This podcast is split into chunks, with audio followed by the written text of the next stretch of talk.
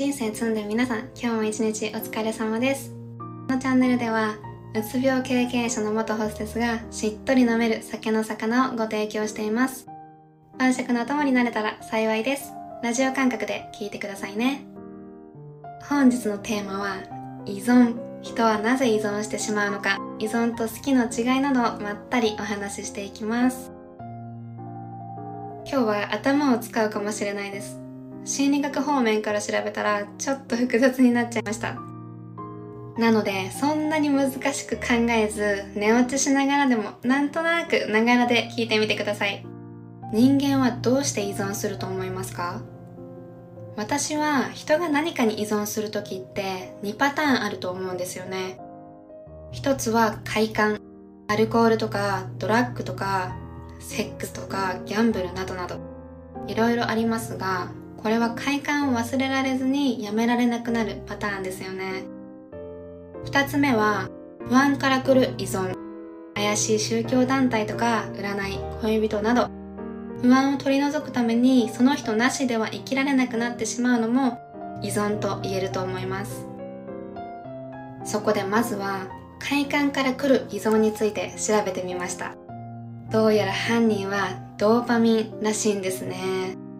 なんとこのドーパミン別名快楽物質とも呼ばれています。なんか怖い名前ですよね。ドーパミンは目標を達成した時や褒められた時に活発になるらしいので目標達成に貢献してくれるホルモンでもあるんですね。モチベーションを高めてくれるのはすっごくありがたいです。うまく活用できれば仕事でもプライベートでもかなり役に立ちそうですよね。でもねそれだけじゃないんです。ドーパミンには一度経験した快感を覚えてもう一度その行為をしたくなるっていう機能もあるんですって。この部分が依存と大きく関わっています。ここで有名大学の実験を2つご紹介しますね。1つ目がブリティッシュコロンビア大学のラットを使った実験でまずラット用のカジノのようなものを用意したらしいです。必ずおやつがもらえるローリスクローリターンのボタンとおやつがもらえないかもしれないけど当たりだったらたくさんもらえるハイリスクハイリターンのボタンを用意したところまずラットはリスクを避けて確実におやつがもらえるボタンを選んで押したそうなんですね。安全を選ぶ本能というか私もそうすると思います。でもハイリスクハイリターンの方のボタンでおやつが当たった時に音や光を加えてスロットみたいな派手な演出をしたらおやつがもらえるかどうかもわからないのにハイリスクハイリターンのボタンを選ぶようになったんですって。これギャンブル中毒の友達が同じようなことを言ってたんですよ。当たった時のスロットマシンの光り輝く感じが忘れられなくてやめられないらしいんですね。お金じゃないらしいですよ。怖いですよね。もう一つ京都大学の実験でラットが期待してた報酬を得られなかった時に脳のある部分でドーパミンが増加することが分かったそうです。ラットに甘いお水とたまに甘くないお水をあげたらしいんですね。外れの甘くないお水をもらった直後に脳の側座角という部分でドーパミンが増えたんですって。ドーパミンはやる気を出してくれるので結果が良くなかった直後に増えたってことはよしまた次も挑戦してみようって思えるようになるってことですよね。これうまく使えれば失敗してもまた立ち上がって行動する手助けをしてくれると思うんですけど使い方を間違えると依存しやすくなっちゃいますよね。私たち人間で考えると例えばソシャゲのガチャとかで期待してたのに欲しいキャラが出なかった時にどんどん課金したくなったり期待外れの出来事にドーパミンが増加してまたガチャ回したい次こそはってなる。あの感覚はおそらく即座角で増加したドーパミンが原因っぽいです。ちなみに仕事や恋愛も依存の対象になるみたいです。うまく使えれば収入アップにつながったり自分磨きができたりポジティブな方向に人生が動いていくと思うんですけど依存ってほどに夢中になっちゃうとすごく危ないですよね。鬱になる前の私はおそらく仕事と恋愛に依存してました。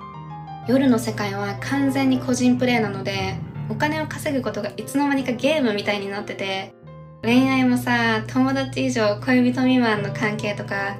恋愛初期の関係とかドキドキするし楽しいじゃないですか。このドキドキもドーパミンが原因なんですって。ちなみにね23ヶ月でドーパミンって下がってくるんですって。でこの期間内に何かしらの報酬がないとモチベーションが下がっちゃうみたいなんですね。恋愛だったらエッチするとかデートするとかお付き合いするとか。で仕事だったらお客さんが来るとか売り上げが上がるとか物が売れるとかうん会社員とかだ上司に褒められるとかですかね。ドンパミンはうまく使えればやる気スイッチにつながる。ありがたいホルモンになるけど間違えちゃうと依存につながっちゃう。何とも言えないホルモンですね。脳の自然な作用ならもはやもう抗うの無理そうな気がします。だってホルモンってさ私たちが普通に持ってる女性ホルモンとか男性ホルモンみたいな感じでこっちがどうこうできる問題じゃなさそうじゃないですか。ってことでこちらも調べてみました。そしたらねちゃんと過度に依存しないようになる方法は存在しました。依存しないで幸せになる機能がデフォルトで私たち人間には備わってたんですよ。ここで大活躍してくれるのがセロトニンとオキシトシン。聞いたことありますか？皆さん。この2つは言わずと知れた幸せホルモンです。経験した快感を覚えてもっともっとって求めちゃうのがドーパミンでしたがもっとってならないのがセロトニンとオキシトシン。私ね猫を飼ってるんですけど彼女たちと一緒に寝てる時って自然と温かい気持ちになるんですよね。この心がほっこりする感覚はセロトニンとオキシトシンのおかげみたいです。オキシトシンはスキンシップで愛を感じるとたくさん分泌されるらしいので猫ちゃんとかワンちゃんとか推しのぬいぐるみとかでもいいと思いますがスキンシップできる相手がいればどんどん触れ合って愛を感じるといいみたいですよ。ちなみにセロトニンはドーパミンが作る快感をコントロールしてくれる働きがあるみたいなんです。規格外の快感物質を出さないようにコントロールしてくれれば依存したくなるほどの気持ちをいい感じのレベルに安定させてくれるってことじゃないですか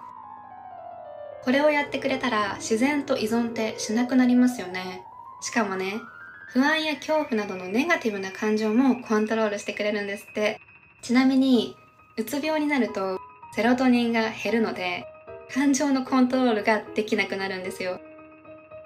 今はね、調子がいいので、こう普通に話せてるんですけど、うつ状態の時は何がトリガーになってメンタルが病むのかわからなくて、些細なことがきっかけで沼にはまっちゃうんですよね。これはね、経験しないとわからない感覚だと思うんですけど、もうね、自分じゃない感じ。うつ病に慣れてくると、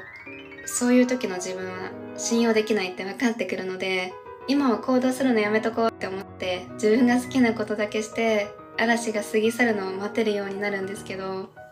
最初の頃はそんな知識も経験もないので何もできない自分にさらに自己嫌悪になってさらに沼るっていうのを繰り返してました。セロトニンの調子がいい時はねナチュラルハイというかいつもと同じ日常なのに周りがすごいキラキラしてます。でもねね躁うつ病っていうのがあるんですけどそういう躁状態っていうのじゃなくて躁状態はなんかもう過剰なハイ。躁うつ病の状態はちょっとあんまりよくわかんないんですけどセロトニンが調子がいい時ねすごく自然な形で例えば普段職場の同僚とか上司にイライラしてても自然といつもありがとうって温かい気持ちになれたりするんですよね。意識して過ごしてるとあ今これセロトニンが頑張ってくれてるってなんとなくわかるようになります。ギャンブルで当たった時の幸せと可愛い動物に癒されてる時の幸せの質が全然違うのは皆さんわかると思います。スロットで当たったらその経験をもとにドーパミンが働いてもっとってなっちゃう。当たらないとなんで当たんないんだよってイライラしてきたりしますよね。逆を言うと当たらないと幸せを感じられないってことです。他人に自分の幸せを任せちゃってる状態ですよね。人でもいいですし物でも何でもいいんですけど。でも可愛い動物とか温泉に使ったりしてる時の癒しってもっと欲しいもっと欲しいって渇望したりしないじゃないですか。私が飼ってるね猫ちゃんも気分屋なので気分で急に構ってくれなくなるんですけどそこでなんで私に構ってくれないの？もっと癒してよってしつこく求める気持ちにはならないです。これが好きと依存の差なのかもしれませんね。とはいえ大好きなのに大好きだからこそそのお相手に必要以上にすがってしまう。これも一種の依存ですよね。これは不安から来る依存なんだと思います。DV 彼氏と付き合いをしている知り合いがいたんですけど彼女はこのパターンでした。彼氏くんがね彼女の手首の骨を折ったんですよ。彼氏くんの言い分もまたびっくりでリスカをやめて欲しかったからだそうです。腕折ったらリスカできないでしょって言われたらしいんですね。そんな彼氏やめとけって思うじゃないですか。でも彼女の考えは違いました。逆に愛を感じたらしいんです。そこまでしてリスカを止めようとしてくれてる。あ私愛されてるってそんな風に思ったらしいんですね、まあ、夜の世界には本当にいろんな人がいるので価値観や考え方を否定はしません。100歩譲ってそういう考え方もあるとしましょう。あちなみに私はお互いが同意のもとなら別にいいと思うんですよ。お客様で SM クラブのオーナーさんがいらっしゃったんですけど SM の世界だと同意のもとで相手を身体的に傷つけるって普通にあるんですよね。もちろん女の子の同意は必要ですし治療費も必要です。働けないレベルの傷の場合は治るまでにその子が稼ぐはずだった金額も必要らしいです。そんな世界を散々見てきたので一つの価値観で物事を見ないようには意識してます。でもこの私の知り合いの場合は同意していたわけでも何でもなかったのでこれは完全な DV ですよね。でもこういう子って周りがいくら言ってもわからないんですよ。一度離れたとしてもほぼ確実に元に戻ります。なぜかと言われれば依存してるからですよね。彼女はリスカをしているくらいですし精神的にもかなり不安定ではあったのでより依存しやすい状態だったのかもしれません。最初はね洗脳されてるのかなとかも思ったんですけどどうやらそうでもなくてお互いがお互いを異常に束縛してたりして一方的に彼女の方がやられてるわけでもなかったんですよね。なんかお互いに不安を持っててお互いがお互いに依存してるような。なんかね彼女の方も彼氏に暴力を振るってましたし、うん、恋人以外でも怪しいカルトとか過剰な占いとか不安を忘れるために救いを求めて依存してしまう人がたくさんいますよね。なんとこれもドーパミンが原因らしいです。なんかね人は公平さを感じた時にもドーパミンが出るんですって。これを踏まえて考えてみると急に優しくなる DV の恋人に依存しやすくなるのが分かりますよね。普段殴られたりしてるのに急に優しくされたらまたその優しさを求めてどんどんハマっちゃう。うん私はさすがに暴力振るわれたりしたら嫌ですし骨折られたら即警察に行きますけどド M 大切なので普段冷たかったりそっけない男性に急に優しくされたらドキッとはしちゃうと思います。宗教も占いも同じ感じがしますよね。宗教は貢いで貢いで教祖様に褒められたらドーパミンが出るでしょうし占いも自分にとっていいことを言ってもらえるまで通い続けたくなるのかも。安心しますからね。誰かに承認されると。そういえば占い私ね昔ね昔でもないですけど数年前に横浜中華街のなんかすっごい格安の手相占いに友達とノリで行ったことがあるんですけどボロクソに言われたんですよ。結婚できないだとか仕事が失敗するだとか散々言われた後に同じ建物内に数珠を売ってる場所があってそこの人たちがねわんさか押し寄せてきて壺買えよじゃないですけど未来を変えたかったらこの数珠を買えよみたいなノリだったんですよ。で本当にこんなことあるんだってびっくりしたんですけど、まあ、格安なので、ね、全然まあなんだろう。ノリで行っただけなのでいいんですけどでも実際に結婚できましたし仕事もうまくいきましたしいいことだけ信じとけばいいと思う。しかもさ本当にさいい占い師さんってきっと悪いことを言わないと思うんですよ。まあ悪いことがあるかもしれないけどちゃんと解決策も提示してくれると思うんですよね。悪いところで終わらせちゃうのはあんまりいい占い師さんじゃないのかなって思うな、まあ、こうやってね調べてみるとドーパミンってすごく不思議なホルモンですよね。ねここまで依存についてたくさん深掘ってまいりましたが結局好きと依存の違いって皆さんは何だと思いますか？私は本当の意味での好きは安心して落ち着けるものなのかなって思います。リラックスできていい意味で頑張らなくてもいいものなんじゃないでしょうか。相手に愛情を感じられて相手の幸せで自分も笑顔になれる。そんなものが好きな気がします。セロトニンやオキシトシンから来る安心感がベースにあるものだと思うので自分にもちゃんと自信があって好きな人や物や居場所に対して過度に期待もしてないしすがってもない。だからこそフェアな関係でいられる。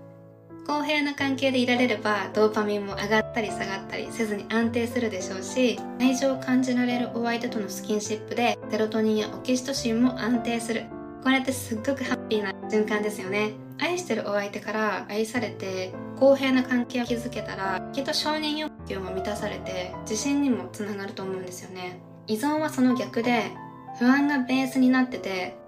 無理に頑張らなきゃいけないものなのかなって思います。DV の恋人を好きだと思って一緒にいても本当の意味での安心感は感じられないしなんならストレスでセロトニンが減りそうじゃないですか。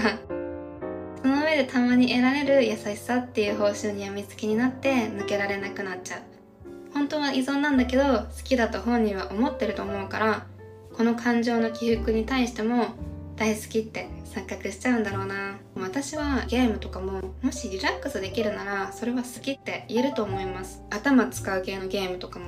いいんじゃないかなとは思いますね。攻略したい欲求とか勝ちたい欲求もドーパミンに操作されて出てくる感情なのかもしれないですけどでも悪いことではないですよねそれは。私も最近麻雀を覚えたくてアプリを入れてねちょっとずつやってるんですけど楽しいんですけど難しい。まだね全然ね頭を使った頭脳プレイみたいなのができてないのでちょっとずつ麻雀の腕を上げていきたいなと思っています。現実に居場所がなくて現実逃避のためにゲームをするとか余裕がないのに課金しまくって頑張りすぎちゃうとかこういうのは依存ですよね。じゃあどうしたら依存しないで。好きを大事にして心が温かくなる幸せだけを選んで生きていけるのかなって思いますよね。考えたんですけどそんなの無理よね。だって人間だもん。大なり小なり依存はしますよね。私チョコレートが大好きなんですけどもっと食べたいって思うのも依存といえば依存なんだと思います。お砂糖は依存しやすいってよく言いますし。なんだか好きな食べ物を再定義したくなりました。なんだろうな。イタリアンとかも好きなんですけど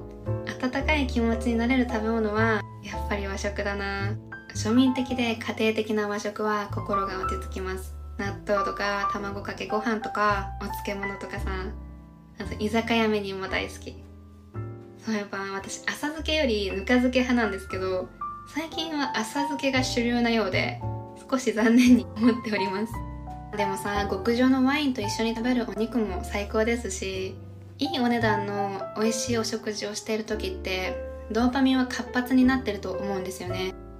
でもそこでさまた仕事頑張ってここでディナーしようって思えるのはドーパミンのいい使い方な気がします。そもそもドーパミンは本来は幸せホルモンで目標を達成する上で必要なものではあるのでいい意味でモチベーションを高めるためにうまく付き合っていくしかないですよね。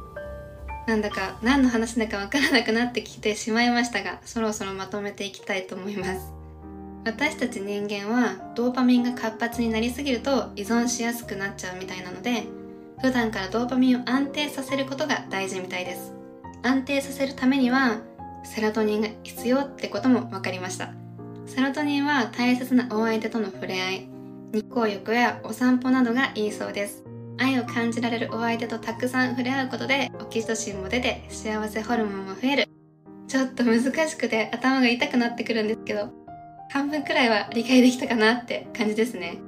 まあ何にせよセロトニンが大事っていうのはわかります。これはねうつの時に散々調べたのでセロトニンが減っちゃうとコントロールしてくれなくなっちゃうんですよ感情を。だからねセロトニンは本当に大切ですよ。依存というものを深掘ってみて居場所を複数持っておくっていう意識は大事かなって思いました。居場所が一つしかないとそこにしか幸せを求められないから依存しやすくなるしその場所がなくなったりした時に心の拠り所がなくなって精神的にしんどくなっちゃいますよね。自分らしくいられる居場所をたくさん作っていきたいですね。なんかさ一人暮らしとかしててさ職場とお家の往復だけだったら職場で何か辛いことがあった時に癒しがないじゃないですか。だけどもしそこに趣味の仲間とかお友達とかご家族とかペットとかそういう別の癒しの空間があればストレスのはけ口になるっていうか、まあ、現状を変えるのが難しくてもそういう逃げ場をたくさん持っておくのは大事かなって思います。自分らしくいられて心が温かくなるようなそんな場所をたくさん作っていきたいなって思います。これは課題ですね私の中でも。ってことで今日はこの辺でお開きにしたいと思います。依存についてよかったら皆さんのご意見もコメント欄や DM でお聞かせください。こんな感じでうつ病経験者の元ホステスがお酒のお供にラジオ感覚で聴ける配信をしていきますのでよかったらフォロー、いいね、チャンネル登録よろしくお願いします。不正字なしや際どいトークは Spotify のポッドキャスト限定でお話ししてます。ではでは今日も一日お疲れ様でした。生きてれば必ずいいことあるって信じて明日も一緒に生きていこう。またね。